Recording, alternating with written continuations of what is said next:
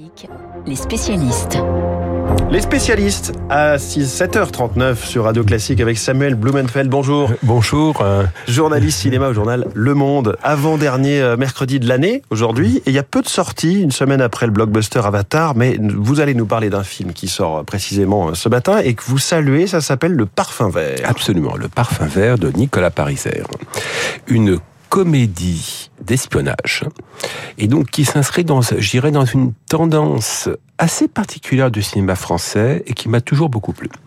À savoir une tendance du cinéma français en fait qui prend appui sur la bande dessinée. Je dis bien la bande dessinée, pas, les com- pas le comic book américain, parce que nous vivons une époque où justement le cinéma hollywoodien est lui euh, inondé justement par la culture du comic book. On va dire plutôt la culture du super-héros. Oui, les Spider-Man, Batman et voilà, parce que le comic book, en fait, euh, il infuse malheureusement assez peu le cinéma américain, enfin les scénarios américains. A, on ne retrouve pas la complexité des comic books. Mais dans le cas, euh, dans, dans le cas de, dans le cas de- d'une certaine du cinéma français, en fait, dans le dans le parfum vert, en fait, l'inspiration elle est directe, c'est la ligne claire, c'est Hergé. Et en l'occurrence, de quel Hergé s'agit-il? De, de quelle Quand vous dites l'inspiration, c'est au niveau visuel, au niveau du scénario? Je dirais que c'est à la fois une inspiration visuelle, parce que Le Parfum Vert est un film justement avec des couleurs extrêmement vives, qui essaye de retrouver, on va dire, une certaine tonalité bande dessinée, et en même temps, sur un plan scénario, parce que tout simplement, le, Parfum Vert essaye de, euh, de renouer avec l'angoisse qui était celle du RG, du Lotus Bleu, le RG des années, euh, justement le RG des années 1930, à une Mmh. époque où on se demandait s'il s'il pouvait y avoir une guerre en Europe Oui. guerre qui est bien, bien, bien entendu advenue. Comment se, euh, comme, alors comment est-ce que le parfum vert se reconnecte avec cette tendance ligne claire et cette ambiance année 1930 Tout simplement en inventant euh, ou du moins en mettant le point, en mettant le doigt sur un nouvel ennemi qui serait lui russe, qui justement essaierait d'infiltrer les médias Mmh. euh, par de fausses informations C'est tout à fait d'actualité. tout à fait d'actualité par toute une idéologie complotiste et qui donc irriguerait toute l'Europe. Mm.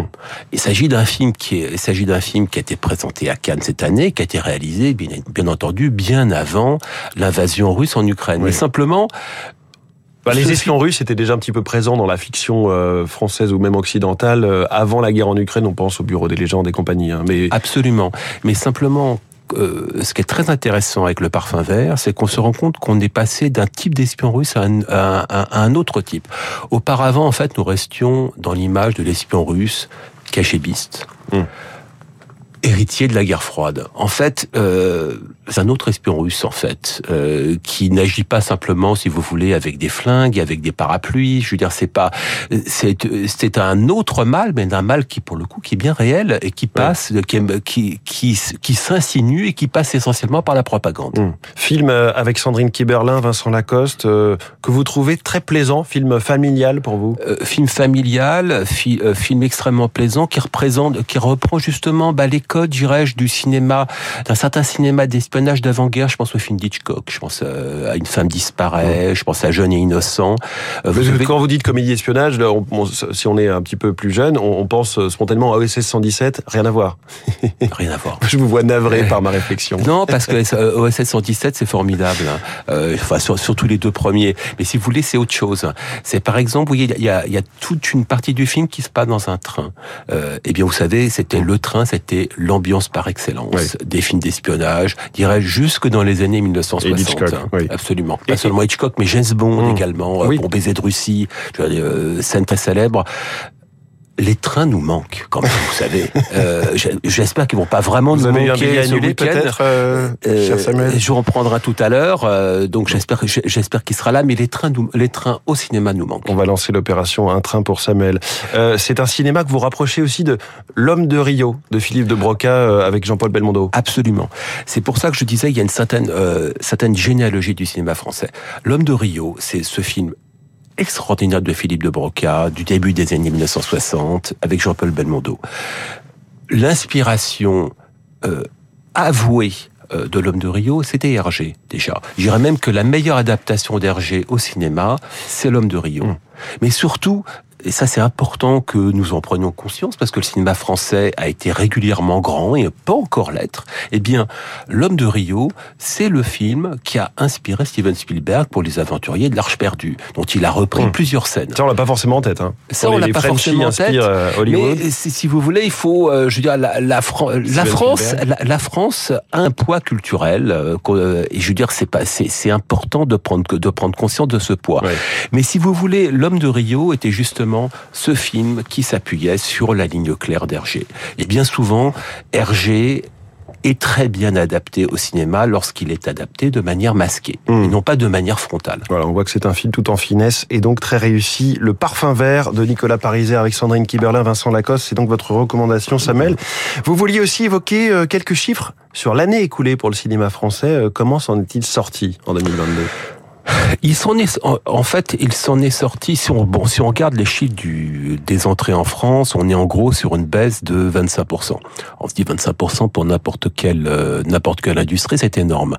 Quand on compare avec nos voisins, euh, occidentaux, on se, on constate une baisse qui serait plutôt de 35%. C'est déjà beaucoup plus sérieux.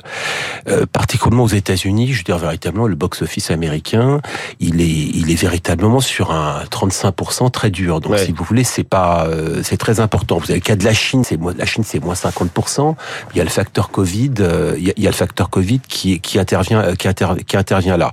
Mais n'oublions pas que la Chine, pour le cinéma américain, c'était le nouvel Eldorado. C'était vraiment le territoire sur lequel il comptait se déployer. Alors vous allez me dire, mais pourquoi est-ce que je mets en valeur le rôle du cinéma américain dans le bilan du cinéma français?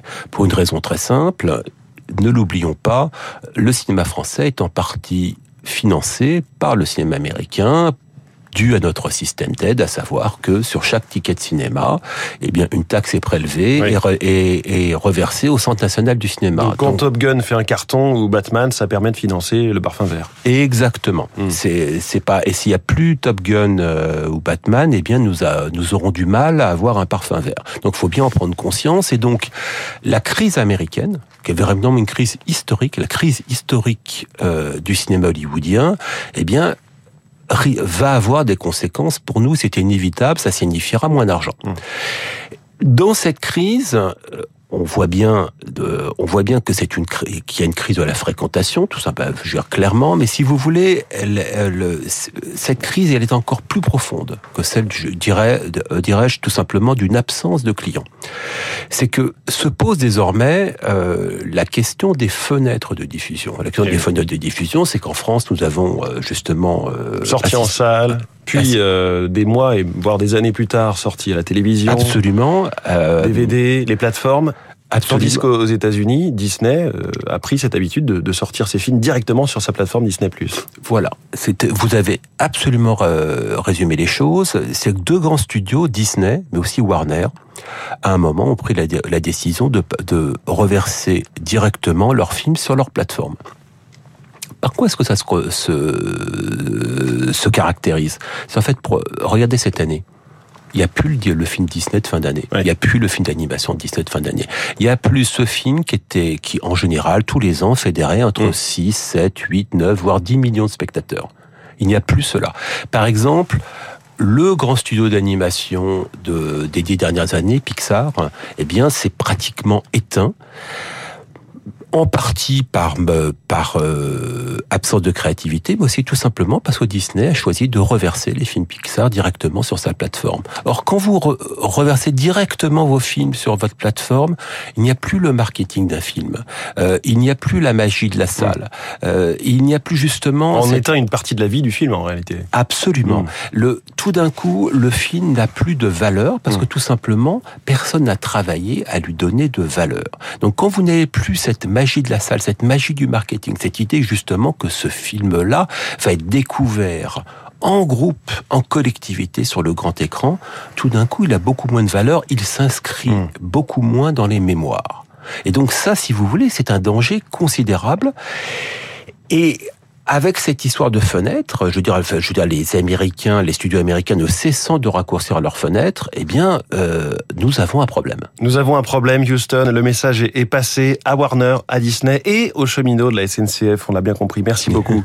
Samuel Blumenfeld, le journaliste cinéma au journal Le Monde dans les spécialistes euh, chaque mercredi. 7h48, une figure qui a inspiré le cinéma. Tiens, un créateur français devenu une marque mondiale, le chic, la haute couture, dans le journal imprévisible de Marc Bourreau.